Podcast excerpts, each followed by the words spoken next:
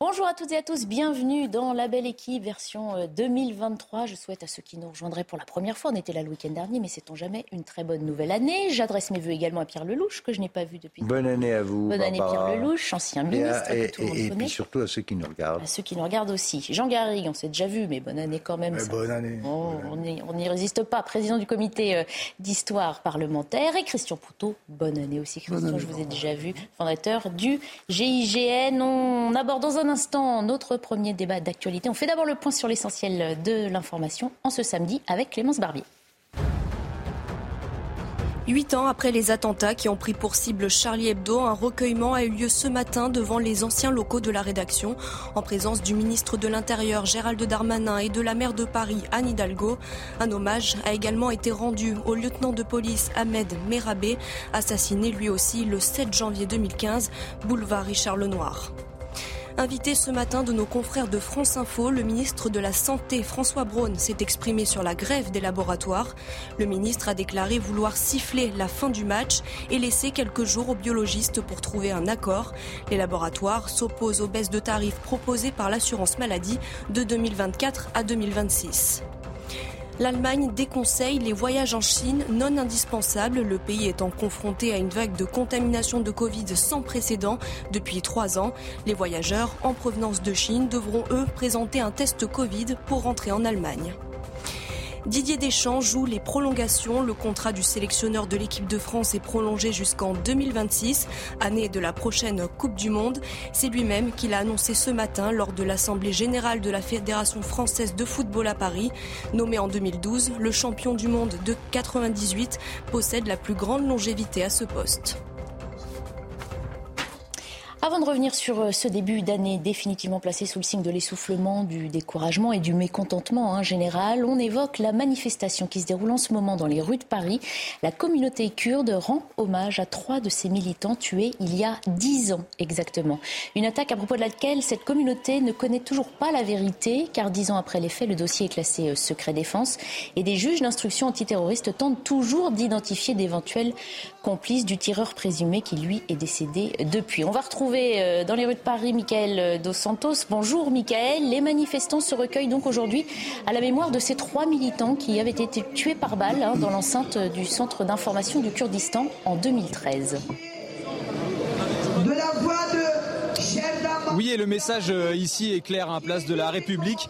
Euh, nous demandons des comptes. Hein. C'est inscrit sur la banderole euh, qui se situe juste derrière moi. On exige la justice, on exige la vérité, la lumière concernant le triple assassinat qui a eu lieu il y a dix ans rue Lafayette à Paris, où trois militantes kurdes ont perdu la vie. On réclame aussi la même chose pour les faits qui se sont déroulés le 23 décembre dernier, où trois militants kurdes ont perdu la vie, cette fois-ci rue d'Anguin à Paris. Donc ici, le message est clair justice et lumière sur ces deux affaires, avec, il faut le dire, un mouvement très pacifique, très calme ici, place de la République. Pour le moment, tout se passe pour le mieux.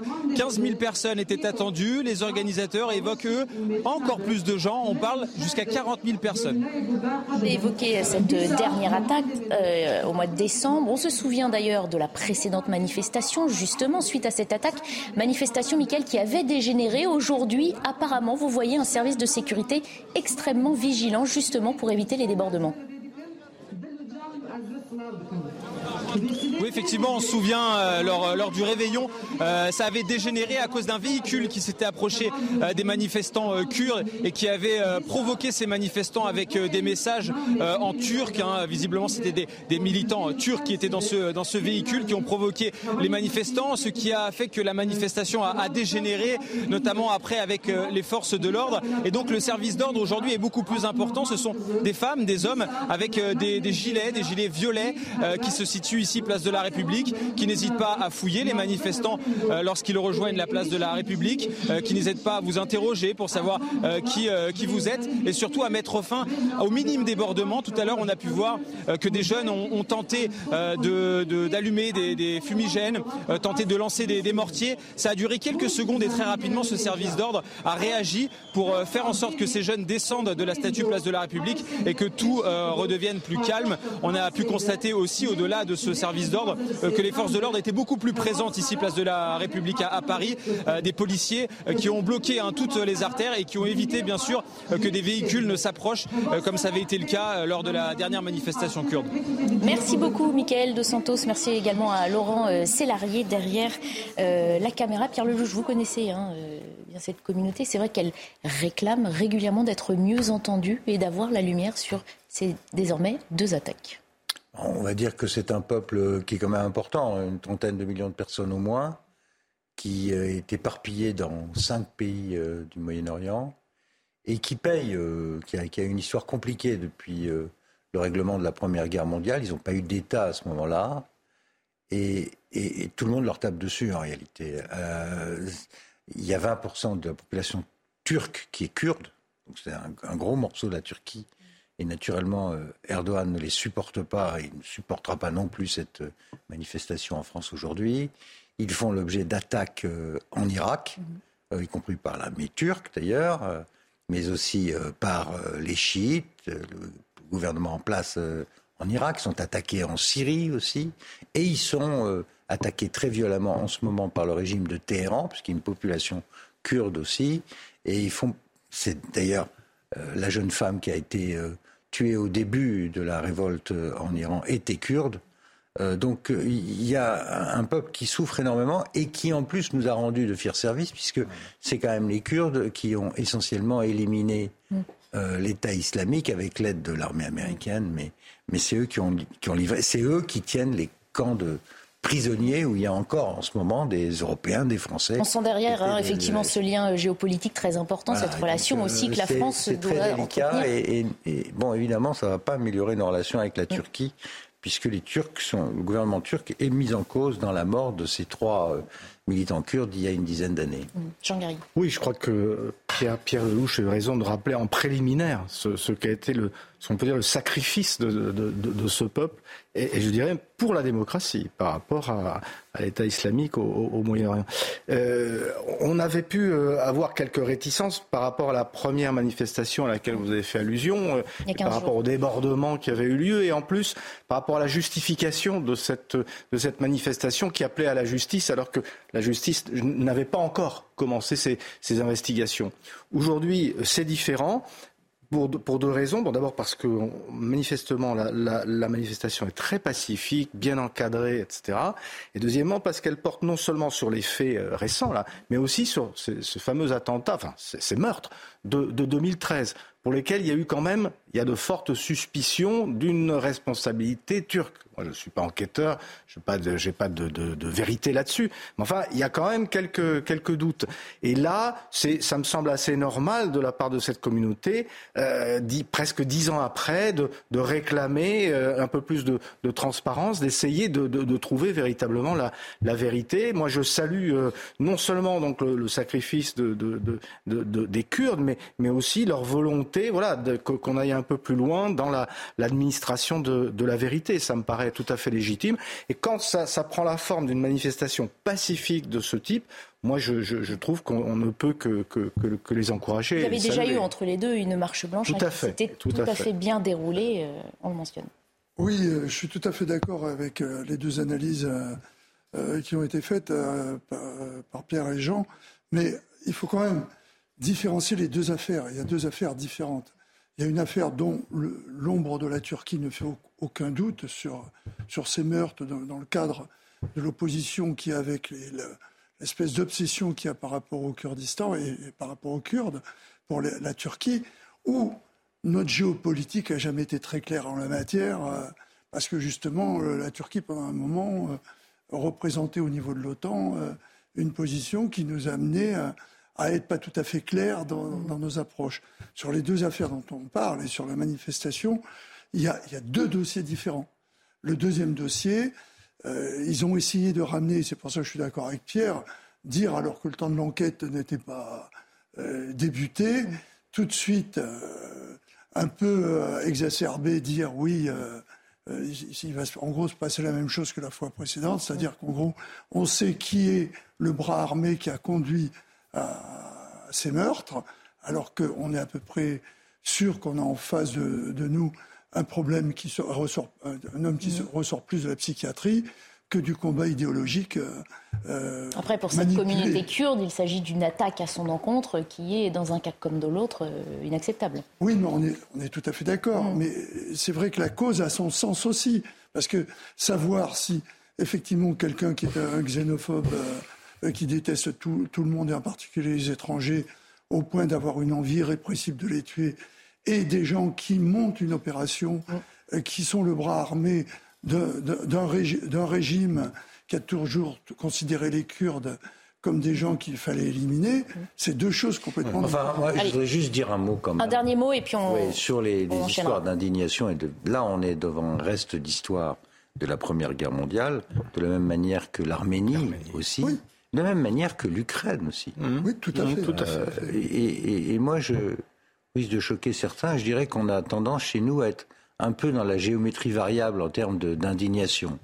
Euh, on va s'indigner pour tel peuple parce qu'il est blanc, parce que voilà, parce qu'on pense qu'il il porte la justice. Mais il y a d'autres peuples qui souffrent en ce moment, euh, qui sont traités euh, pire que tout et dont personne ne parle parce qu'il n'y a pas de caméra. Mais il se passe des choses épouvantables en, Arménie, il se passe des choses épouvantables au Kurdistan iranien, irakien, syrien. Et, oui, on doit aussi, si on veut être solidaire pour des raisons morales, mmh. je vois les éditoriaux de grandes plumes parisiennes, euh, je vois pas où est l'indignation. Euh, quand on veut s'indigner, il faut essayer d'être un peu juste. Allez, on revient à la principale actualité qui euh, préoccupe les, Français après des mois de demande de la part des artisans. Le gouvernement français a donc annoncé hier un tarif garanti de l'électricité en 2023. Un tarif qui reste très élevé par rapport au prix historique, hein, mais moins que les sommets atteints ces derniers mois. On va discuter de ces mesures et surtout voir comment les principaux concernés les accueillent. D'abord, principale annonce, regardez donc, qui concerne les 600 000 très petites entreprises, celles qu'on appelle les TPE, celles qui consomment beaucoup d'électricité parce qu'elles chauffent ou refroidissent beaucoup et qui ne peuvent pas souscrire au tarif réglementé. Donc, elles auront donc un tarif plafonné à 280 euros par mégawatt maximum en moyenne pour l'année 2023. Donc annonce faite hier. On va tout de suite se tourner vers euh, l'une des principales intéressées, Ange Cadeau. Bonjour, merci beaucoup d'être en direct avec nous euh, sur CNews. Vous êtes euh, directrice des boulangeries et pâtisseries de la maison euh, Bichon. Alors un tarif garanti à 280 euros le mégawattheure maximum. Est-ce que ça résout une partie de votre situation? Bonjour. Euh, ben, écoutez, en tout cas, nous, euh, la Maison Bichon, Paris 10e arrondissement, deux boutiques, 25 salariés. la facture d'électricité était, était de 2000 euros. On est passé à 11 500 et nous ne faisons pas partie des personnes forcément qui vont bénéficier de cette aide. Je suis très contente que nos confrères de moins de 10 salariés vont pouvoir en bénéficier, mais ce n'est qu'une petite partie. Les autres vont être laissés sur le carreau. Mhm. Euh, donc il ne faut pas oublier que même pour bénéficier de ces 280 euros le kilo mégawattheure, euh, ben, il faut que les artisans aient négocié leur contrat entre le 1er juillet et le 31 décembre. Et à mon avis, il y en a beaucoup qui vont rester sur le carreau avec leur facture. Les artisans, euh, aujourd'hui, même s'ils vont payer 280 euros, hein, je parle pour ceux de moins de 10 salariés, ils vont quand même payer leur électricité trois fois plus cher. Mm. C'est-à-dire qu'ils vont avoir quand même une augmentation conséquente. Il n'y aura pas de, de rétroactivité apparemment sur les factures déjà envoyées. Mm-hmm. Donc ça, ont quand même cumulé des dettes. Ces dettes, donc, on s'est sorti du Covid, on a étalé des charges. Il y en a qui ont pris aussi le PEG, donc là, ils commencent à payer. Et donc, du coup, les factures où ils ont 15 000, 20 000, 30 000 pour certains, euh, pour ceux qui ont des grosses structures, eh bien, il va falloir qu'ils étalent leurs factures. Donc, ils vont être encore sous l'eau. Ils vont vraiment pas naviguer à vue. Ils vont sont dans le brouillard. Euh, Aujourd'hui, la conséquence réelle, euh, c'est pour tous les commerces de proximité de France, artisans, commerçants. Mmh. Pourquoi? Parce que les petites villes comme les grandes villes vont être touchées par les fermetures de, des artisans, euh, des commerçants. Et qu'est-ce qui va se passer? Ben, Il va y avoir des conséquences graves. Pourquoi? Parce que les clients, vont, les habitants ne vont plus trouver de commerce à proximité. Ça, il n'y aura plus de lien social. Pensez à toutes ces personnes âgées qui sont contentes de descendre dans les commerces de proximité et de trouver du monde et de pouvoir acheter du pain chaud, acheter un morceau de viande, ne pas prendre la voiture. On parle aussi d'écologie. Euh, ne prenez pas votre voiture, faites vos, faites vos courses dans les commerces de proximité. Mm. Là, ça va plus être le cas. Ils vont fermer leurs portes. Donc, est-ce que le gouvernement a pensé à l'ensemble des entreprises Ça veut dire que vous faites partie de, ceux qui demandent l'extension des, des mesures à l'ensemble des artisans, aux PME, euh, pour que l'ensemble de la profession soit traitée euh, sur un pied d'égalité? Et bien sûr, j'ai entendu euh, de, grandes entreprises qui ont dit, bah, alors nous, on a réduit le, la cuisson du pain jusqu'à 5 heures de l'après-midi. On ne fait plus de pain chaud jusqu'à 18h, 19h pour pouvoir économiser. Mais par contre, ceux que j'ai entendu dire, eh bien, on va travailler de nuit, on va mettre des équipes de nuit. Mais c'est très bien, ils vont payer moins d'électricité. Mais je vous rappelle que l'entrepreneur, quand euh, il fait travailler de nuit, il est chargé de 25%. Donc, ce qu'ils vont gagner en électricité, ils vont le perdre en payant des heures majorées. Mmh. Donc, c'est le chat qui se mord la queue. Mmh. Alors justement aussi pour bien comprendre, parce que de nombreux de nos téléspectateurs hein, ne connaissent pas forcément les évolutions du, prix hein, de ce kilowattheure, on a retrouvé quelques chiffres qu'on voulait euh, euh, vous soumettre, vous les connaissez évidemment. Euh, le kilowattheure, hein, il était historiquement autour des 50 euros, il a largement dépassé les 400 euros ces derniers mois. Il y a eu un pic à la fin du mois d'août à plus de, de 1000 euros, vous le voyez, 1100 euros le mégawattheure, d'où effectivement ce jugement certains qui, se disent rassurés de, de le voir plafonner à 200 180 euros, ce qui reste très cher. Euh, déjà, Madame, vous nous confirmez ces, chiffres qu'on a montrés. Ce sont des tarifs que vous aviez connus dans le passé, 50 euros le mégawattheure euh, oui, tout à fait. Mais c'est surtout que là, aujourd'hui, même avant novembre, on payait, enfin, euh, on payait 0,08 mmh. et même avec 280, si on pouvait l'appliquer, on serait à 0,30 centimes. Mmh. Donc, Vous parlez hors taxe, hein, soyons clairs, oui, sinon on ne comprend pas les écarts de chiffres. toujours en hors taxe. Mais de toute façon, c'est quand même parlant. Mmh. Aujourd'hui, les entreprises qui vont bénéficier de cette baisse, c'est très très bien pour eux, mais ça va quand même augmenter leurs charges. Ça veut dire qu'il va falloir qu'ils développent du chiffre d'affaires, mais de toute façon, même euh, les, les, les particuliers, les clients mhm. vont réduire la voilure au niveau, mhm. au niveau des achats. Mhm. Donc, comment augmenter un chiffre d'affaires? On, évoque, on, va continuer la conversation en plateau. Vous restez évidemment connectés avec nous. Si vous voulez euh, réagir, euh, cadeau, n'hésitez pas. Sur les mesures, on sait que le, gouvernement était acculé. Euh, Christian Proutot, il fallait, face à une profession, bah, prendre des décisions. Sinon, euh, bon, les, portes vont quand même se fermer. Hein. On le comprend avec ce que nous dit Ange Cadeau. Certains ne, ne, tiendront pas la route, même avec ce chiffre. Mais c'était un premier pas. Euh, euh, nécessaire Oui, bien évidemment. Il y en a, on sait très bien qu'il y en a qui ont des difficultés parce qu'en fait, ils cumulent les aides qu'il y a eu pour la Covid, qu'il faut mhm. maintenant rembourser. Euh, on décale. J'entends toujours la formule et l'État défend mhm. l'argent public. Et d'une certaine manière, il faut à un moment ou à un autre avoir des recettes, sinon on ne peut pas passer son temps euh, j'en parle devant notre ami ancien ministre, euh, c'est pas le tonneau des, euh, tonneau des Danaïdes où on pourrait prendre autant, autant que l'on veut. Le puits a un fond. Ou, le puits sans fond. Il, faut un équilibre. Mais bah, on nous avait dit, hein, le voilà. qu'il en coûte, c'est terminé. Hein, donc de toute façon, mais après, il y, a, la réalité sur le problème de l'électricité mm. et du prix de l'énergie au niveau européen. Et on connaît la problématique. On sait qu'au départ, ce sont entre guillemets nos amis allemands mmh. qui ont mis en place une mesure qui, au moment où elle a été mise en, place, ne gênait personne. Mmh. Mais à partir du moment où il y a un gap euh, aussi important entre le prix du gaz mmh. dont il... Et une indexation du prix de l'électricité sur celui du gaz. Et l'électricité indexée qui, elle, nous coûtait par rapport au gaz moins cher, ça ne nous gênait pas quand l'électricité coûtait pas, coûtait pas cher. À partir du moment où le gaz l'électricité est obligée de suivre le gaz, on arrive à des taux qui sont insupportables. Alors, en vous écoutant, Ashkado voulait euh, réagir. On revient vers vous. En fait, euh, la solution, c'est de payer le juste prix. Et quel est le, ce juste prix selon vous? Le prix du bah, marché? Sans intermédiaire? Celui du mois était très bien. Celui du mois d'octobre était très bien. Celui de septembre aussi. Je veux dire, tout le monde, il y a quelques années, tout le monde est allé renégocier chez différents fournisseurs. Et, ça allait bien. Mais là, c'est une, augmentation exponentielle. C'est pas possible de continuer comme ça. nous, les artisans, mais quels que soient même les commerçants, mm. on ne demande pas des aides. Là, on est obligé d'en avoir parce que sinon on va fermer les rideaux. Mais en fait, si on est au juste prix, on n'a besoin d'aucune aide. Ça veut dire que vous en voulez à qui, Ange Cadeau euh, Vous en voulez aux producteurs, aux fournisseurs, à l'État, pour bien comprendre à qui vous demandez une action qui serait concrète sur votre survie Eh bien, en fait, à ceux qui sont en train de s'enrichir. C'est-à-dire pour la spéculation. Je pense que le gouvernement était bien au courant de tout ça il y a assez longtemps et qu'ils auraient pu anticiper.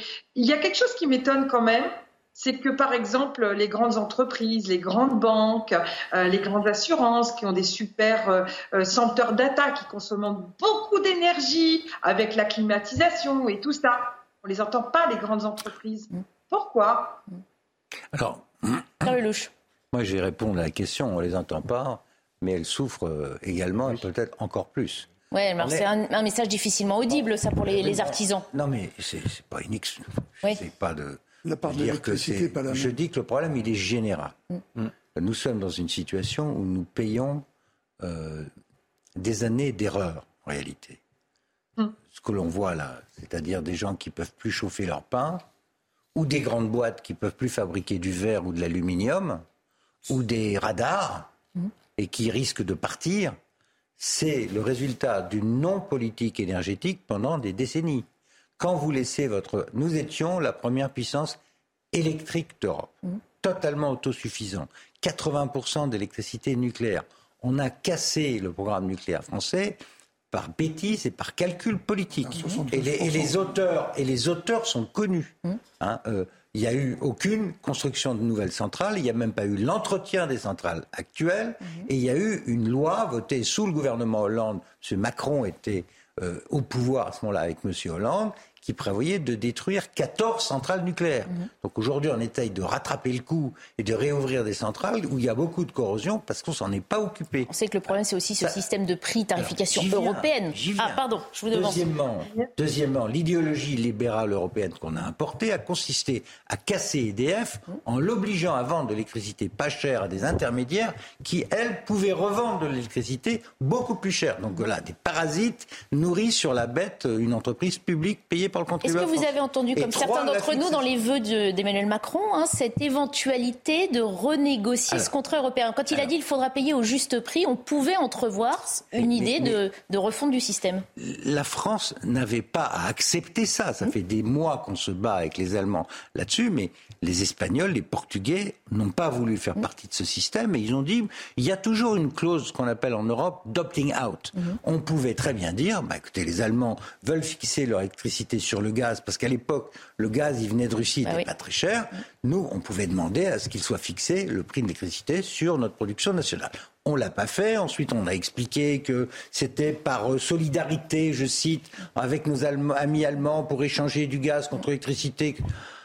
Puis on est de moins en moins amis avec les Allemands aussi maintenant. Hein. Alors maintenant, ça c'est l'histoire. Le résultat, c'est qu'aujourd'hui, tout le monde souffre. Les ménages, les PME, les artisans et les grosses boîtes françaises. Tout le monde souffre. Les Allemands, qu'est-ce qu'ils ont fait? Ils ont mis sur la table 200 milliards d'euros. Double vroom, comme il a dit M. Euh, Scholz. 200 milliards pour amortir le choc de l'énergie. Nous, on n'a pas les 200 milliards parce qu'on est déjà très endetté et qu'en plus les taux d'intérêt augmentent. Et donc le gouvernement, il procède par rustine, au plus urgent. Euh, quand il y a un problème urgent avec les boulangers, on va bloquer le boulanger. Ensuite, les restaurateurs arrivent. Ensuite, les PME vont arriver. Les grosses boîtes, elles, souffrent aussi.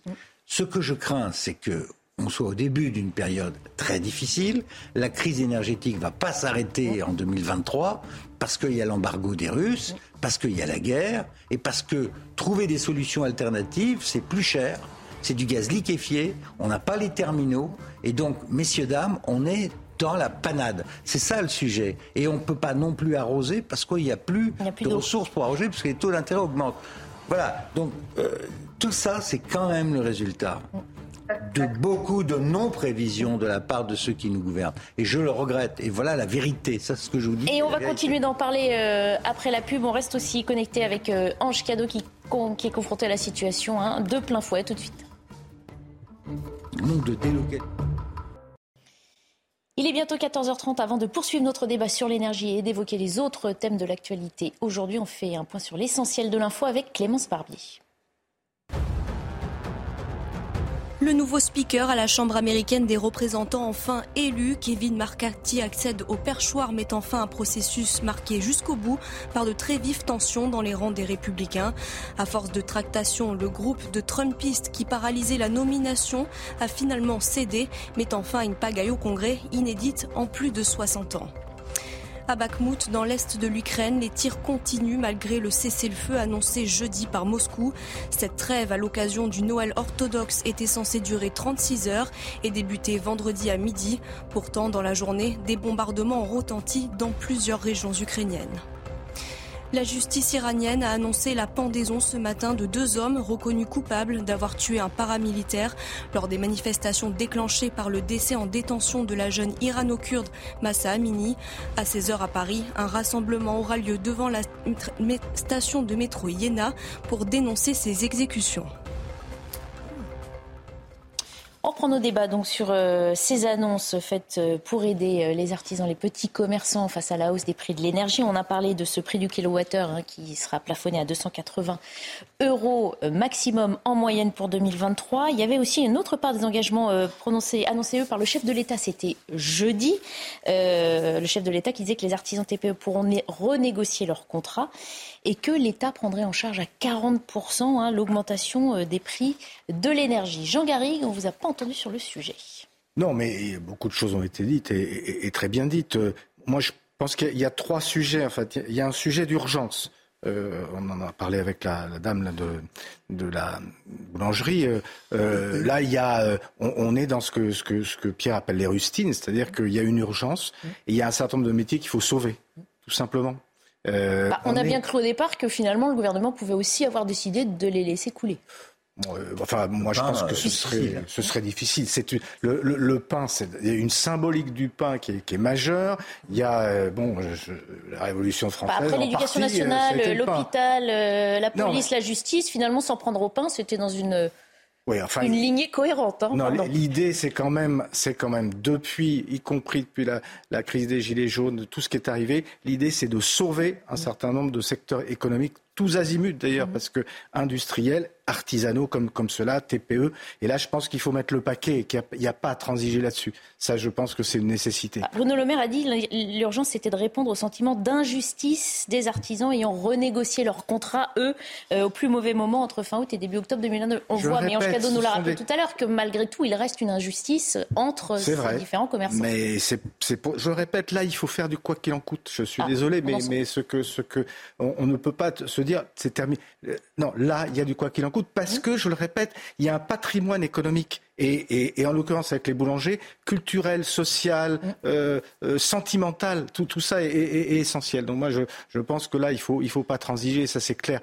Pour, pour, les autres aspects, il y, a, il y, a, deux aspects. Il y a l'aspect, j'allais dire, européen des choses, la manière dont on a transigé avec l'Allemagne sur cette question du marché de l'électricité. Alors, juste une petite nuance, il faut quand même dire que sur la part d'augmentation des coûts pour les, les, les, euh, les individus ou les, ou les, TPE, mhm. d'après ce que j'ai lu, l'influence la, de, de, ce qui s'est passé sur le marché ne représente qu'un tiers de la hausse des coûts. Les deux autres tiers relèvent d'autres euh, phénomènes, mhm. la guerre en Ukraine, etc. Donc il faut nuancer un tout petit peu les choses. Ça n'empêche pas a pas bon dos la guerre en Ukraine non, non, hein, ces derniers mois. Moi, je vous dis les, chiffres tels que je les ai lus. Peut-être que je me suis trompé, que je les ai mal interprétés, mais c'était ça.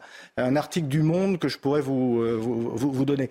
Euh, pour, pour le reste, fondamentalement, effectivement, on a été naïf, on a été trop européiste alors que les Allemands jouaient, jouaient leur partie. On en paye aujourd'hui euh, les prix la France est restée un peu plus attachée au nucléaire, Dieu merci, qu'un certain nombre de, ses partenaires, mais n'empêche qu'aujourd'hui, on paie le prix de, ce désengagement. Ça, c'est une certitude, et c'est vrai que euh, le, quinquennat de François Hollande n'a pas été euh, très euh, positif sur ce point. Je voulais poser la question à Ange Cadeau sur ce symbole, hein, cette symbolique du pain, évidemment, pour le, peuple français. Est-ce que ça, ça vous a traversé l'esprit aussi, se dire, tiens, on, attaquait là une valeur qui nous est très chère?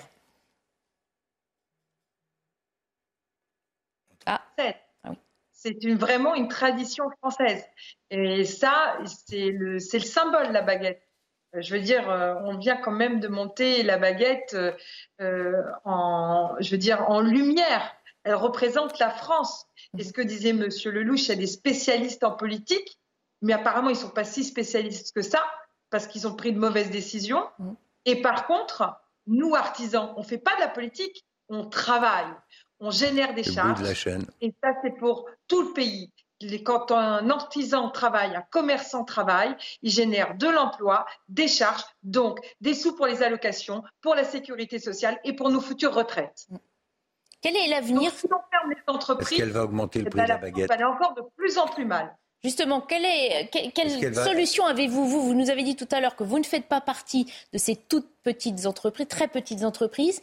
Euh, l'année 2023 qui s'annonce, vous la voyez comment? Est-ce que vous vous voyez confiante dans le, le fait que vous allez survivre à cette crise? Et quelles sont les mesures que vous allez adopter? Oui, Pierre Lelouch demande est-ce que vous allez augmenter le prix de, vos produits? bah, Les matières premières ont augmenté aussi, ça, on le sait. Et la question, c'est est-ce que vous allez pouvoir tenir le prix de la baguette chez vous? Euh, Très sincèrement, euh, non. Non, non.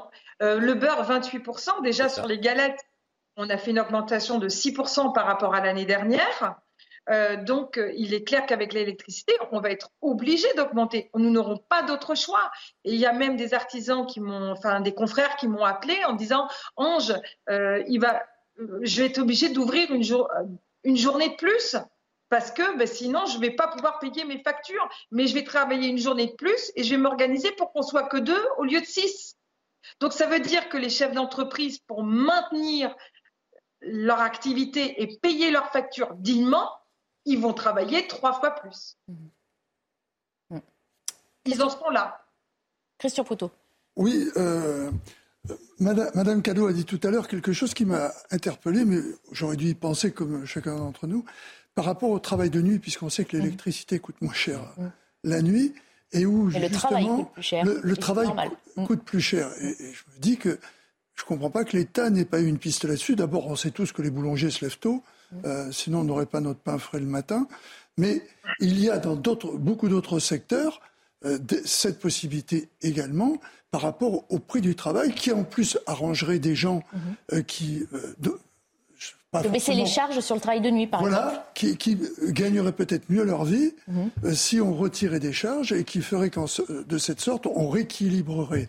Même si, si c'est beaucoup, l'électricité, c'est à peu près dans les, dans les euh, disons, dans, les produits de cuisson, c'est à peu près 5%. Ça paraît peu, mais si le prix de cuisson euh, monte, énormément, ça impacte beaucoup. Donc ces histoires de tarifs de nuit, je me pose quelques questions sur les pistes hein, qui auraient pu être, euh, le cas échéant, comme l'a souligné Mme Cadeau, évoluer par rapport à la possibilité de travailler quand l'électricité coûte moins cher. Bien sûr. Ange Cadeau, vous en avez peut-être hein, des suggestions d'ailleurs, d'autres suggestions à faire au gouvernement pour euh, essayer de continuer à alléger ces charges euh, globales, on va dire, en ce moment, qui euh, pèsent sur les artisans. effectivement, il faut faire une table ronde et beaucoup d'artisans ont des solutions à apporter et des idées à apporter. Il faut les mettre en commun. Mais ce que monsieur disait, effectivement, les allègements de charges pour des grosses entreprises.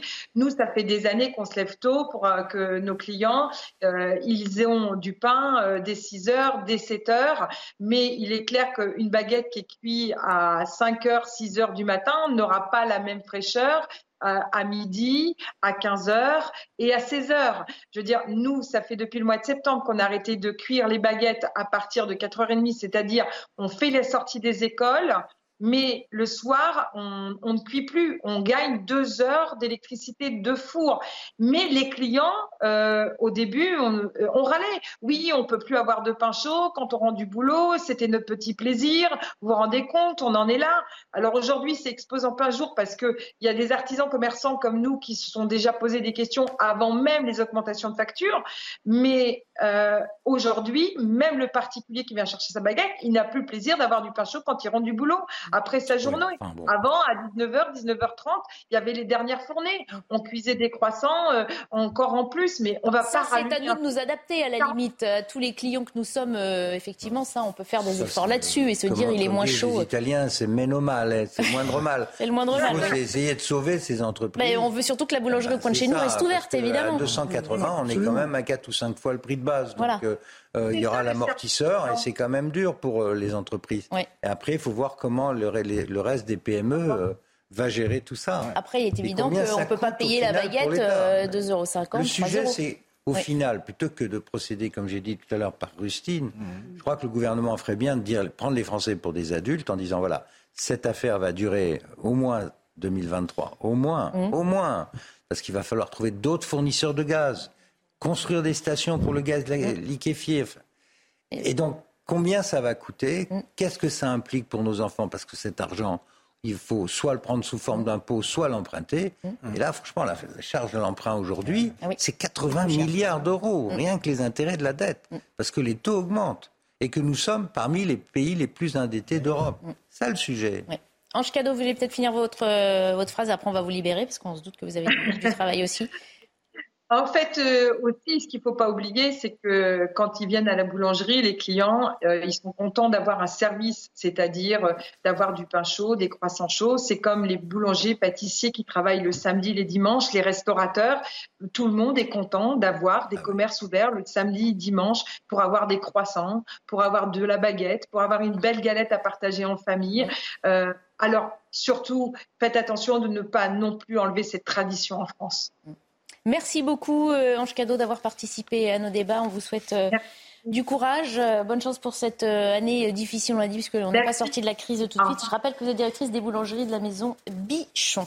Un autre volet très préoccupant, c'est notre système de santé. Vous le savez, triple épidémie, grève des médecins généralistes. Le système français de santé va de plus en plus mal. Avant d'entrer dans le vif du sujet, regardez ce chiffre éloquent. La question a été posée aux Français dans le cadre d'un sondage CSA pour CNews. La question la voici, le système de santé est-il en danger Regardez les taux de réponse, 84% des personnes interrogées répondent oui. Alors on le sait, les témoignages de soignants à bout ne manquent malheureusement pas. Il reste cependant essentiel de les entendre encore et encore, ces récits du quotidien de ces personnels pour espérer pouvoir améliorer l'état de ce système français. Régine Delfour et Pierre-François Altermat se sont rendus à l'hôpital de La Fontaine, à Saint-Denis, où le service de réanimation de néonatologie est en grève depuis le 29 décembre. Ils dénoncent le manque d'effectifs, les trop nombreuses heures supplémentaires et surtout, surtout, les conséquences de cette organisation sur les prématurés qui y sont soignés et sur leurs parents. La néonate en grève, bébés en danger. Difficile d'échapper à ces affiches apposées un peu partout dans l'hôpital de La Fontaine à Saint-Denis. Épuisées, angoissées, souvent la boule au ventre, les infirmières du service de réanimation néonatale appellent à l'aide avant qu'il ne soit trop tard. Trois d'entre elles ont accepté de témoigner de façon anonyme. On ne sait pas le matin quand on arrive combien on va être au niveau de l'effectif. Euh, là, on sent qu'on est tout à bout. Euh, à un moment donné, on arrivait à faire face et puis là, on sent que les arrêts euh, s'accumulent et que bah, je pense qu'au bout d'un moment, la corde va lâcher pour chacune et ça va être de plus en plus compliqué. En sous-effectif, ces infirmières et puéricultrices sont plus souvent 6 au lieu de 10 pour 20 nouveau-nés. Compliqué pour elles de répondre comme elles le souhaiteraient aux demandes des parents sont stressés, ils ont besoin qu'on les accompagne, qu'on les rassure. Et euh, malheureusement, on n'est pas, pas assez disponible pour eux.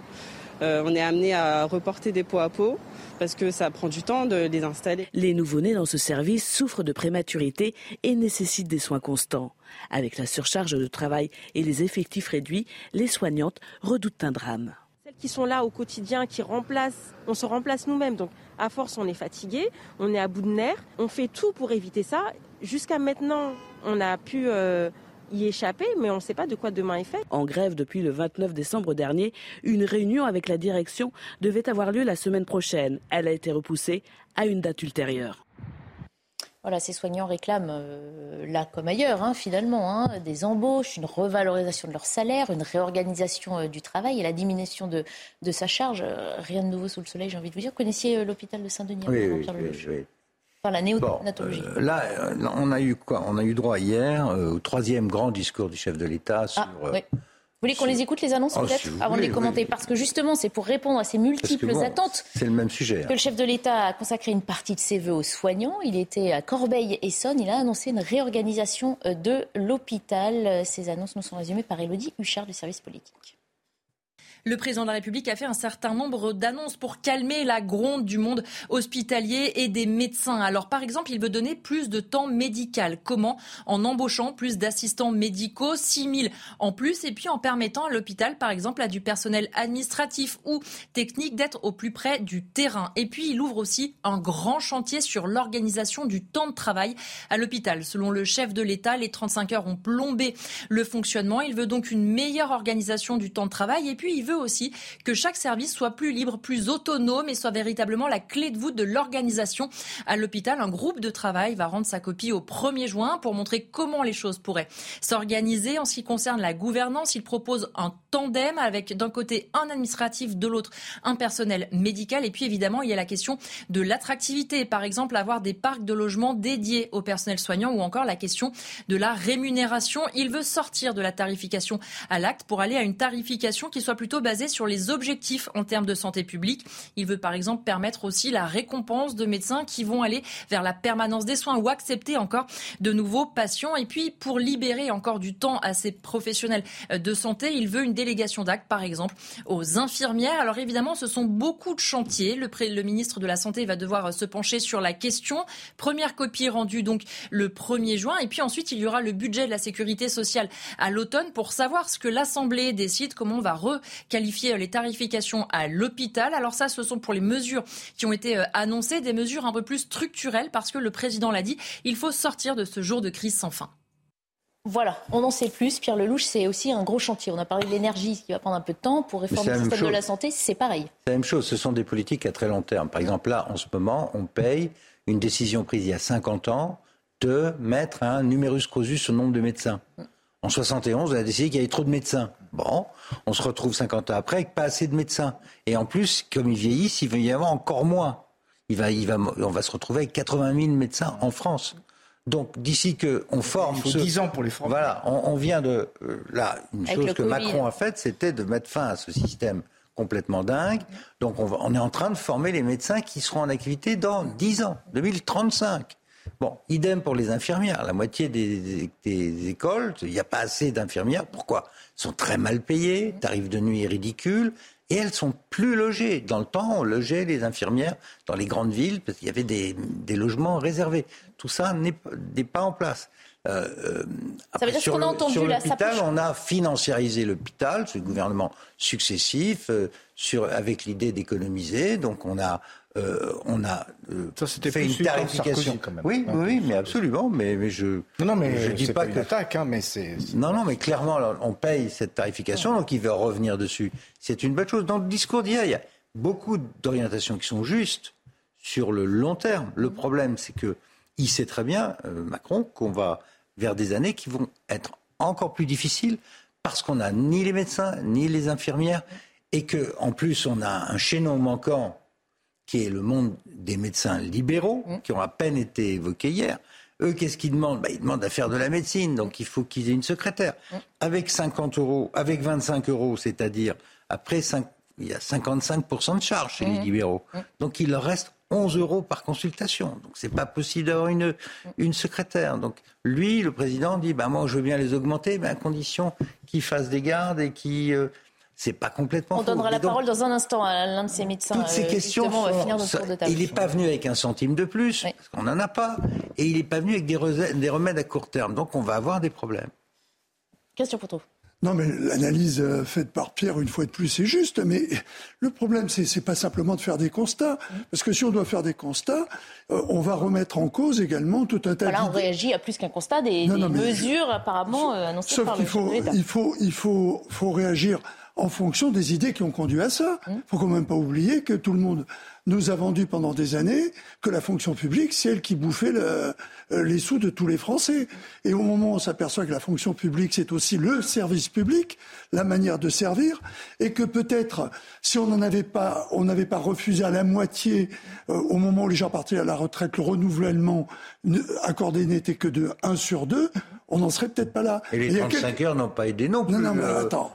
35 heures à l'hôpital, c'est une catastrophe. Non, mais, on le sait. Hein. Non, mais écoute, Même les gens de gauche. On hein. Parle pas que de ça, on parle également de l'ensemble des mesures qui ont été prises.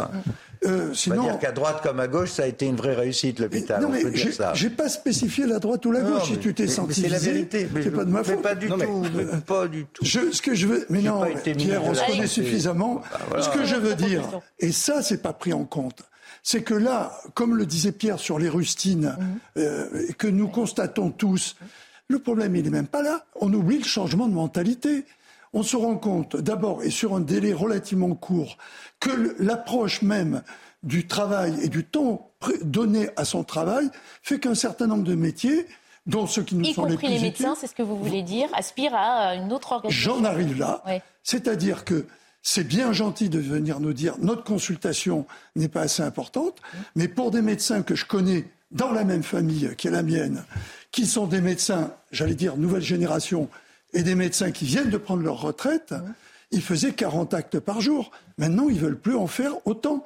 Ils veulent avoir leur week-end, ils veulent, ils veulent avoir un mode de vie qui n'existait pas avant. Jean Garrigue, on posera la question directement à, un médecin, justement. Un peu de mal à donner mon avis aujourd'hui, mais je vais quand même le donner. Je vais quand même le donner parce que je prends à la fois ce qui a été dit par, euh, par Pierre sur les ravages des 35 heures à l'hôpital, sur ce que dit Christian sur les ravages de, de la politique de euh, réduction de moitié des fonctionnaires de, de non-départ de, de, Sarkozy, sur la gestion technocratique de, des hôpitaux.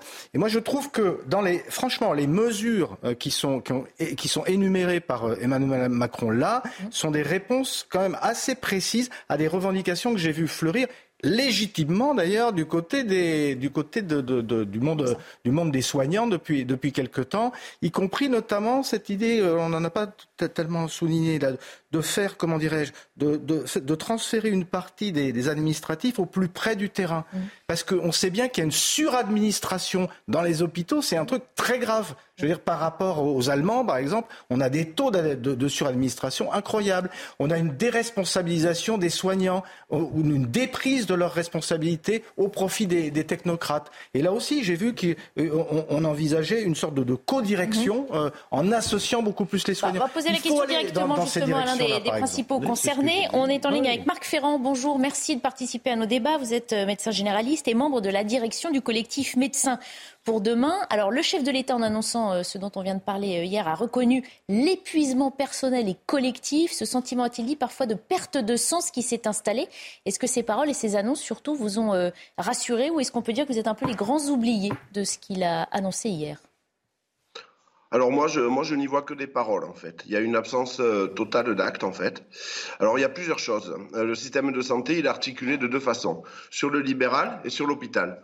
Donc en ce qui concerne le libéral, on voit qu'il y a une délégation de tâches. Tâche, elle va être mise en place et on va aboutir finalement à une médecine sans médecin. Cette médecine sans médecin, avec des actes effectués par des paramédicaux, elle sera faite au, sein de CPTS en fait. Les CPTS, ce sont, de, ce sont de véritables usines à gaz administratives dans lesquelles on a beaucoup investi, mais qui n'ont aucune efficacité sur le plan de la santé publique. Ça veut dire que pour vous, c'est une autre usine à gaz qu'on constitue d'un autre côté et c'est pas un allègement de la tâche qui repose en ce moment seulement sur les médecins?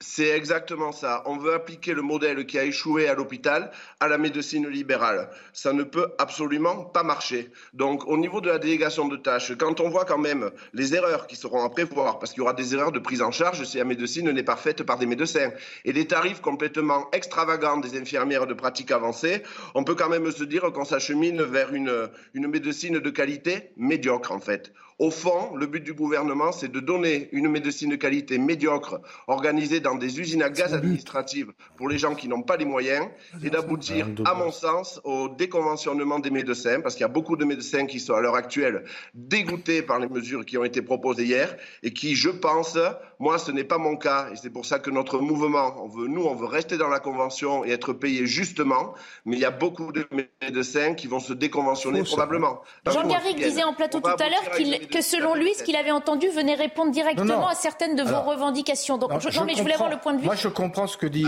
ce que dit monsieur. D'abord, je comprends et je l'écoute puisque c'est lui le spécialiste. Mais moi, j'ai simplement un avis de non spécialiste. Non, mais je voulais lui demander Simplement, il y avait un certain nombre de choses concernant l'hôpital que je trouvais positives. En revanche, quand il nous parle de cette délégation, de cette délégation d'un certain nombre d'actes à aux infirmières ou autres, là, je comprends le, la méfiance et le. Alors, je trouve qu'il est peut-être un peu systématique dans sa critique de ce qui a été fait, mais je, je comprends ses arguments. Il, est, il, est, au contact direct. Mais le médecin, le médecin peut pas être remplacé par une infirmière. moi, au niveau des mesures qui ont été prises hier, je ne m'y retrouve pas. C'est-à-dire, on veut bien embaucher des assistants médicaux, mais il faut qu'on nous donne les moyens. Ben on ne veut pas être subventionné par la sécurité sociale, on ne veut pas d'argent public investi dans cela il faut donner des moyens à la médecine libérale. Et la seule solution, c'est une augmentation de l'acte à aux alentours de 50 euros, qui est la moyenne européenne. C'est la seule chose qui puisse nous permettre d'être des entrepreneurs de santé, chose que l'on n'est pas à l'heure actuelle.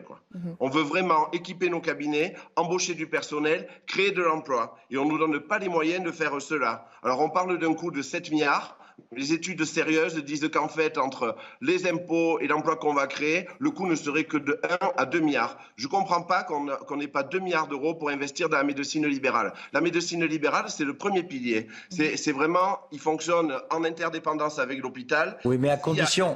Non, mais moi, je suis, je suis entièrement d'accord avec vous, mais est-ce que vous accepteriez, en échange, euh, un certain nombre de contraintes sur le lieu d'implantation des cabinets, des jeunes médecins, parce qu'il y a un vrai problème de désertification de notre pays, et vous le savez, premièrement, et deuxièmement, il y a quand même le problème des gardes. Est-ce qu'on peut aussi compter sur la médecine libérale Docteur Ferrand, je voulais juste le temps de la euh, réflexion pendant la, coupure pub, puisqu'on doit s'arrêter là, mais on entend vos réponses juste, euh, juste après. Les questions de Pierre Lelouch et les réponses du docteur Ferrand après la pub. À tout de suite.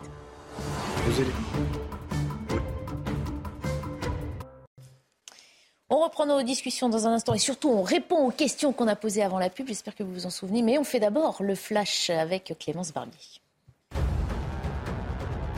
Invité de France Inter ce matin, le secrétaire général de la CGT, Philippe Martinez, a déclaré être déterminé à s'opposer à la réforme des retraites. Selon lui, tous les ingrédients sont réunis pour qu'il y ait de fortes mobilisations de la part des syndicats une nouvelle enveloppe de 3 milliards de dollars promise par les États-Unis à l'Ukraine.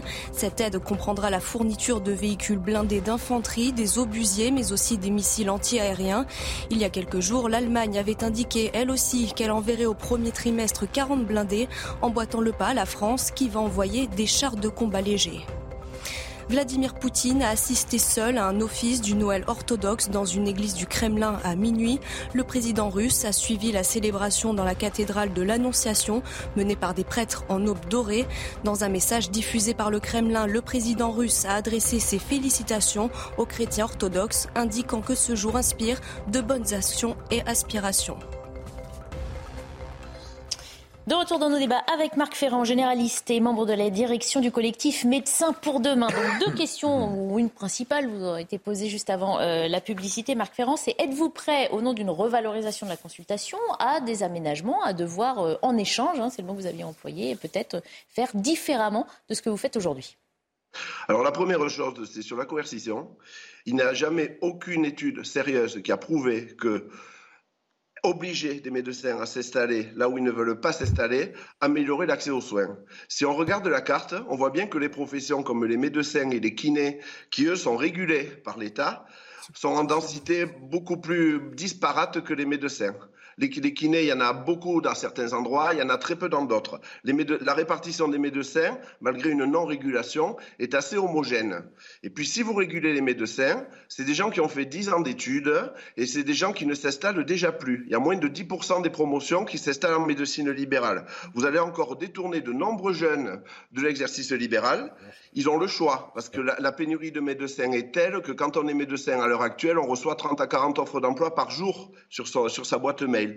Il faut revaloriser le libéral, c'est la seule solution. La coercition n'est pas une solution. Quant à la PDSA, alors je ne sais pas, il y, a des, mensonges qui courent, mais la PDSA, elle est assurée à 96%. Qu'est-ce que c'est, pardon, la PDSA Vous pouvez nous le rappeler? La permanence, la permanence d'accès aux soins, c'est-à-dire euh, si vous pouvez trouver un médecin euh, en soirée ou pendant, pendant la nuit, ça c'est assuré par les médecins libéraux. Je n'ai jamais vu un tableau de garde avec des trous, je n'ai jamais vu une maison médicale de garde sans médecin. Donc la permanence de soins est déjà assurée en fait. Le problème, le problème des urgences, il vient surtout du, du mauvais comportement du patient français qui a tendance à venir aux urgences pour tout et n'importe quoi et qui embolise les services. C'est juste ça, en fait, qu'il faut réformer. Marc Ferre, je voulais vous faire euh, entendre une question posée par Brigitte Macron lors de la visite à l'hôpital. Elle accompagnait euh, son euh, chef d'État de Marie. La Première Dame s'en est, direct, s'est directement adressée aux médias présents en leur posant cette question-là. Écoutez. Je peux vous poser une question. Dans quel pays c'est mieux Dans quel pays, pardon C'est mieux. C'est vous, c'est vous, je vous pose la question. Non, non, essayez de répondre aussi. c'est à chaque fois la question que je me pose. Quel pays est plus que nous? Quel pays aide plus que nous? Quel pays a le système de santé, le système éducatif? Je ne peux pas répondre à cette question. Partout où je voyage, je dis on a de la chance. J'ai cette, je, le sens, je le sais qu'on a de la chance. Marc Ferrand, comment vous réagissez à cette question que pose la, Première Dame en, en y répondant en, partie d'ailleurs, selon elle? Que Madame Macron ne fréquente certainement pas les urgences des hôpitaux publics.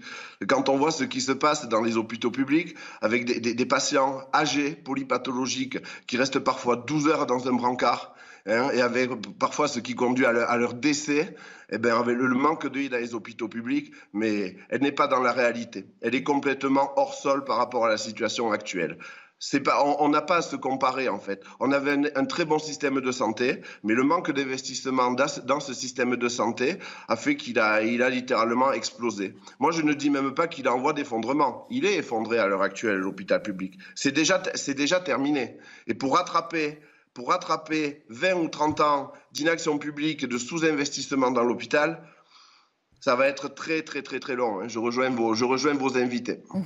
Charles ah ben moi j'ai trouvé très intéressante la, la façon dont Mme Macron euh, C'est étonnant et en même temps, c'est effectivement, ça oui, pose parce que c'est rare. Euh, une première dame, en général, ne fait pas ça. Et d'ailleurs, c'est pas plus mal qu'elle le fasse et qu'elle défende la politique. Les sorties sont rares, mais effectivement, en général, bien choisies. mais je pense que malheureusement, elle a tort. Euh, S'agissant de l'éducation, les classements sont publics. Mm. Et quand je vois que Polytechnique est tombée à la 41e place, mm. euh, elle devrait demander au ministre en charge de la recherche en France pourquoi les crédits sont tombés si bas. Et je ne parle que de cela, mais on pourrait aussi parler de l'école, du classement et des, classements PISA de l'école, où la France, malheureusement, a perdu énormément de place. C'est toujours l'argument, c'est pire ailleurs, ce qui euh, n'est pas. je veux dire, euh, elle a raison, euh, elle a raison de, de, de, de contrebattre hein, de la tendance à l'autoflagellation et ce qu'on appelle le déclinisme. En même temps, quand il y a une situation où les choses se dégradent, il faut être capable de le reconnaître. Et son mari, d'ailleurs, le sait, puisqu'il a parlé d'une crise sans fin s'agissant de l'hôpital. Mhm. Euh, c'est bien qu'il y a un problème. Alors, est-ce que c'est pire qu'ailleurs? Euh, Par rapport à l'Angleterre, non. Par rapport à l'Allemagne, au Danemark et la Suède, c'est discutable. Euh, après, il faut regarder comment est conçu le système de santé. Notre système de santé a été construit après la guerre mhm. par l'accord qui a été fait entre les différentes composantes de la résistance. C'était le système de retraite par Mhm. et c'était un système de sécurité sociale euh, garanti par les travailleurs. Ça fait longtemps que ce système est contourné parce qu'il y a les gens travaillent moins, parce qu'il y a l'arrivée de plusieurs millions de migrants qui pèsent aussi sur le système et qu'il faut quand même soigner. Vous avez des systèmes comme la CMU, l'AME, etc. Tout ça paye. Vous parlez de l'hôpital de La Fontaine en Seine-Saint-Denis, ben, je crois qu'ils connaissent bien le sujet. Ils connaissent très bien le sujet dont je parle. Donc, euh, avec tout le respect que je le dois à la première dame de France, je lui dis, Madame, vous avez raison de, de, de, lutter, de faire valoir vos arguments, mais d'un autre côté, gardez quand même la lucidité. Euh, la comparaison n'est pas toujours, malheureusement, euh, en faveur de notre pays. En tout cas, dans les deux sujets qu'elle a choisis. Oui. Oui, je suis, je suis assez d'accord là-dessus. Dans certains secteurs, on peut se féliciter d'être dans un pays où l'État-providence, malgré tout, fonctionne et qui est un des pays les plus protecteurs du monde, et dans, dans beaucoup de secteurs, y compris celui de la, de la santé. Mais c'est vrai que si on prend l'exemple de l'éducation, ça ne tient pas. Euh, on est vraiment de plus en plus mal classés, que ce soit dans le primaire, le secondaire ou le, ou le supérieur. Et, et, on voit bien, c'est ce que soulignait le, le, médecin là, ça fait 30 ans que les mesures n'ont pas été prises, et au contraire que des mesures ont été prises qui ont totalement désorganisé le, le système euh, de, de, soins en France.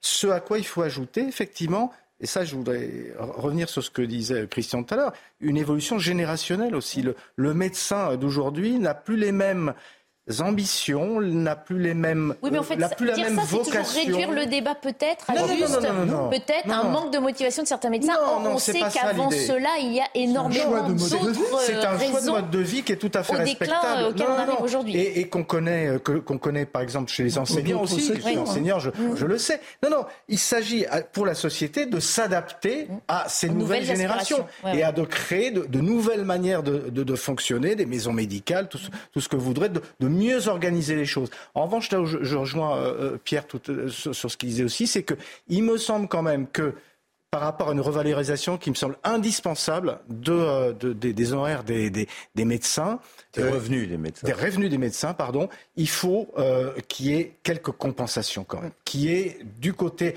de la, la réorganisation de- du système médical, de, euh, du côté des déserts médicaux, malgré tout, et, qui est quelque part une sorte de volontarisme des médecins eux-mêmes. Alors justement, avant qu'on redonne la parole à Marc Ferrand, je voulais aussi vous faire entendre François Braun, qui était ce matin euh, chez nos confrères en, en radio, qui parle de renforcer ce maillage territorial en termes de, de médecine. Écoutez sa dernière proposition.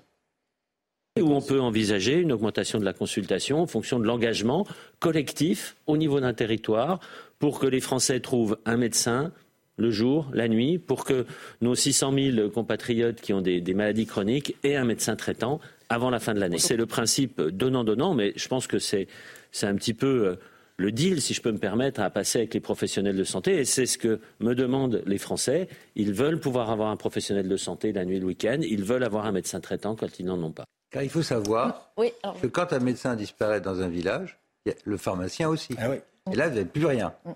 Et le monsieur Ferrand le sait, ça. ah ben, Donc le lien entre le médecin, le pharmacien et le système de santé est très, inté- très important. Mhm. Alors quand on peut faire un dispensaire, un cabinet co- commun, c'est bien. Mais moi, je connais des endroits où le médecin, il est là un jour par semaine. Et ça, ça suffit pas. pas. Alors, Marc Ferrand, on en revient justement à ce dont on parlait tout à l'heure, réorganiser pour assurer des permanences. Vous nous dites, on- les médecins le, font déjà. Le fait est, qu'il y a des déserts médicaux de plus en plus nombreux et qu'il faut bien lutter contre ça si on veut pouvoir continuer de, soigner les Français. La, la- la France entière est un désert médical, hein, que ce soit au cœur, euh, au cœur des grandes villes ou dans les campagnes les plus, les plus isolées. Alors pour organiser le soin, il faut organiser le soin évidemment autour du médecin, parce que comme Monsieur Lelouch l'a dit, en fait, euh, si le médecin dans un village disparaît, la pharmacie disparaît, les infirmiers n'ont plus de travail. Donc le médecin, c'est le maillon indispensable. Oui. Par contre, euh, contraindre le médecin au travers de CPTS, en fait, qui Permanence. sont un mode d'organisation, euh, qui sont un mode d'organisation collectif, d'accord, et coercitif, étant donné que euh, ce sont des, des structures qui sont calquées sur ce qui se fait à l'hôpital, ça ne marchera pas. Il faut laisser la liberté aux médecins de s'organiser comme ils veulent. Peut-être en coopération avec certains paramédicaux. C'est ce que je fais moi tous les jours dans mon cabinet. Pour euh, quand j'ai quand j'ai face à un patient que je veux euh, l'envoyer par exemple chez un médecin spécialiste, je prends mon téléphone, j'appelle le médecin spécialiste. J'ai pas besoin d'infrastructures administratives autour. Elles font le travail moins vite que moi et pour beaucoup plus cher. Alors il y en a qui évoquent aussi la solution du salariat. Un médecin salarié, c'est énormément coûteux pour une collectivité. Le salariat des médecins, c'est entre euh, 70 et 100 euros par patient. Parce que effectivement, les médecins salariés travaillent 35 heures, Mm. ont, une organisation qui fait qu'en fait, ils produisent du soin, mais ils produisent du soin de façon beaucoup plus coûteuse qu'un médecin libéral. Donc c'est là où on voit bien la différence en fait. Nous, on ne veut, on veut pas revaloriser notre tarif de consultation. Depuis le début des négociations conventionnelles, personne n'a parlé de revaloriser nos tarifs. On nous a pas donné de montant. Mm. On va nous donner peut-être 5 euros, ce qui rattrapera tout juste l'inflation en fait. Alors que d'après les chiffres de notre caisse de retraite, le pouvoir d'achat des médecins en 25 ou 30 ans, il a progressé de 3%, et celui de la population générale, il a progressé de 8,3%. Pour finir, Marc Ferrand, est-ce que vous nous dites que le médecin de le mouvement de grève va donc se, se poursuivre? C'est ce qu'on devine en vous écoutant. Alors, le, mouvement de grève va se poursuivre, mais peut-être sous d'autres formes. Voilà, il y a d'autres mesures qui sont actuellement en discussion euh, avec Médecins pour demain. Mhm. Et surtout, on incite tous nos confrères, que ce soit les, les hospitaliers ou les médecins qui exercent ailleurs, à se joindre à nous. Mhm. Parce que c'est un combat collectif. Il faut absolument qu'on arrête ce plan Macron. Ce plan Macron, il a été conçu à partir des conseils nationaux de la refondation, qui sont juste une, mascarade de démocratie. Dans ces conseils nationaux de la refondation, on a écouté le préfet et les ARS. Les remontées des gens de terrain n'ont pas du tout, du tout été écoutées. Hein. J'ai assisté personnellement à quelques conseils nationaux de la refondation. Et c'est pour ça qu'on vous avait appelé aujourd'hui, euh, Marc Ferrand, justement, pour entendre la parole des, médecins euh, libéraux. Merci en tout cas d'avoir participé euh, à nos débats. Je rappelle Avec que plaisir. vous êtes membre de la direction du collectif euh, Médecins pour demain. Christian Poteau, il nous restera cinq minutes pour un, autre petit sujet. Non, mais c'est un paradoxe. Il est en train de, il voudrait nous expliquer, Monsieur Ferrand, et je comprends, il défend son point de vue, qu'il veut, il veut une médecine où grâce. Bah, il veut la médecine idéale qu'on se serait souhaité au, départ. Hein, en plus, il, est en train de décrire que lui, ce qu'il fait. Euh, il, prend les gardes, il fait tout, tout va bien, Madame la Marquise. Mais dans ce cas-là, pourquoi il y a des déserts médicaux Les questions que posait Pierre, il, n'a pas souhaité y répondre parce que ce sont les, questions qui fâchent. Et je vais aller jusqu'au bout de, de, l'explication. Ensuite, il vient dire on ne fait pas l'aumône, mais je suis désolé, ils sont payés par la collectivité. Mal. Euh, Mal. Non, mais, la, vérité, la vérité. Non, mais ce que veut dire Christian, c'est qu'effectivement, la consultation à 50 au lieu de 25, euh, c'est une, elle est subventionnée. La vérité, Christian, c'est que le président, hier, aurait dû traiter ce volet parce que c'est le premier volet pour le, le, malade que nous sommes tous. Et puis c'est l'origine de la bah, contestation aussi. On commence hein. par le médecin. Euh, mais il y, a et donc il faut. Il y a une, négociation en ce moment. Il y a une négociation. Eux, les médecins estiment que que c'est pas suffisant. On leur propose 30 euros, ils estiment que ça peut être légitime. Mais moi je dis. OK, allons plus loin que les 30 euros, mais dans ce cas-là, acceptez. Moi, j'ai écouté ce que disait François Braun. Il parlait de d'incitation, il ne parlait pas de coercition. Non, mais on a tous vu des reportages qui montrent que ça se fait déjà. On essaie d'attirer les étudiants en médecine dans des, des médicaux. ne marche pas et, elle ne marche pas depuis fort longtemps. Non, il faut faire du coercitif. Eh ben alors, un autre système. Non, mais c'est pour ça qu'il a laissé le, sinon, ils Vont dans, sinon, ils vont dans le libéral. Ce que je reproche au président hier, c'est d'avoir d'avoir fait une impasse sur la moitié de la santé française, parce que l'hôpital, c'est une moitié. Les médecins, l'organisation des médecins, leur nom, où ils sont, etc., c'est un vrai sujet. Et précisément parce qu'ils sont payés par l'assurance maladie, c'est pas absurde de dire en échange, on attend que condition qu'ils soient payés correctement. Encore une fois, on ne peut pas attendre un type qui fait 10 ans d'études, qui a la vie des gens entre leurs mains, de payer moins cher qu'une femme de ménage. Je suis désolé. Parce qu'après après 55% de charges et avant impôt, il sort 11 euros. C'est pas normal, pardon. Allez, on parlait du système de santé dans un pays. On n'est pas le seul, on vit de plus en plus euh, longtemps. Question, messieurs, où vit-on le plus longtemps en Europe? En Corse. Bonne réponse et c'est en France. Voilà. Et j'allais le dire, mais pas sur le continent, comme on dit là-bas, mais sur l'île de Beauté. La Corse détient effectivement la meilleure espérance de vie d'Europe, selon une étude de l'Institut de statistiques européennes. À partir de données de 2022, quels sont les secrets de cette espérance de vie? Reportage sur place de notre correspondante euh, Christina Luzzi avec Mathieu Rio. Le soleil, la chaleur et la mer Méditerranée le climat idéal pour vieillir en bonne santé. C'est par rapport au cadre de vie, au soleil. Euh, on a un rythme euh, pas trop stressant. Et ici, on en a la preuve. Il y en a pas mal qui qui, qui font pas leur âge. Déjà, il y a moins de stress qu'ailleurs, je pense. Après, au niveau du travail, c'est quand même plus cool ici. On travaille dans de meilleures conditions. Après, le soleil, la mer et et tout le reste fait qu'on a une vie plus paisible qu'ailleurs. Euh. Selon les données Eurostat, c'est dans les territoires les plus ensoleillés que l'espérance de vie est la plus élevée. Derrière l'île de Beauté, les Baléares et Épire en Grèce complètent le podium. Autre atout de la Corse, son mode de vie, avec ses activités physiques en plein air toute l'année. Ben, je pense qu'on vit plus vieux parce que euh, les après-midi, on, a, on joue euh, aux boules, on dit les tentes. Et la coutume de la sieste. Toujours on est bien là. Selon des projections, la Corse comptera plus de 1500 centenaires sur son territoire en 2050. Ah bah, c'est sûr que cette belle image de coucher de soleil, ça donne envie. Hein.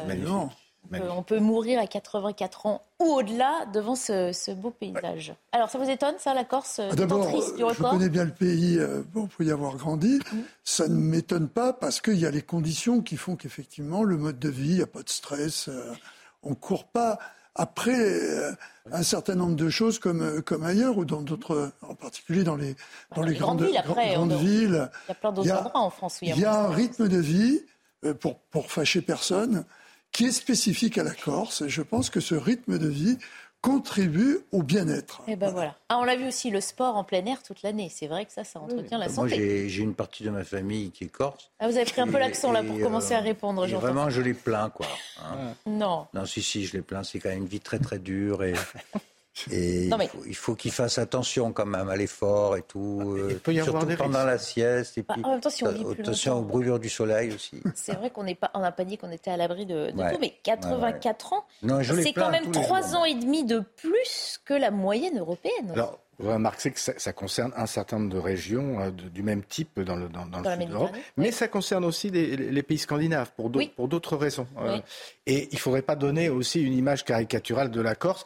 Pas uniquement des gens qui jouent à la pétanque ou qui, euh, qui se baignent dans la mer. Il y a aussi de la production, il y a aussi une économie touristique notamment qui est de plus en plus florissante. Donc il y a, il y a beaucoup de secteurs d'activité. Je pense que les, les, les ceux qui aujourd'hui... Jean Garrigue a une maison en Corse. Non, même pas. non, mais de, manière objective, ceux qui conduisent les, les, activités en Corse savent qu'il y a quand même, il y a quand même une activité. Moi, j'ai plein de copains qui faisaient de la politique à Paris, qui, qui à la fin de leur mandat sont tous allés Parce qu'ils ont vieilli, voilà. Parce que parce qu'on y vit mieux. C'est vrai. Eh oui, un cadre de vie, évidemment, qu'on envie quand on est euh, dans nos studios de télévision à Paris. Politique. Est-ce que l'autonomisme renforce la, la longueur de la vie C'est ça une question que je voudrais poser aussi, M. Macron. Merci en tout cas. Merci. Euh, de l'humour Oui, je disais que la, charcuterie corse doit, doit ah y être pour quelque ah chose. oui, attention les artères quand même. Bon, merci en tous les cas euh, à tous les trois à suivre sur CNews 90 minutes info présenté par Lionel Rousseau. N'oubliez pas, toutes nos émissions sont aussi disponibles sur notre site cnews.fr. À demain.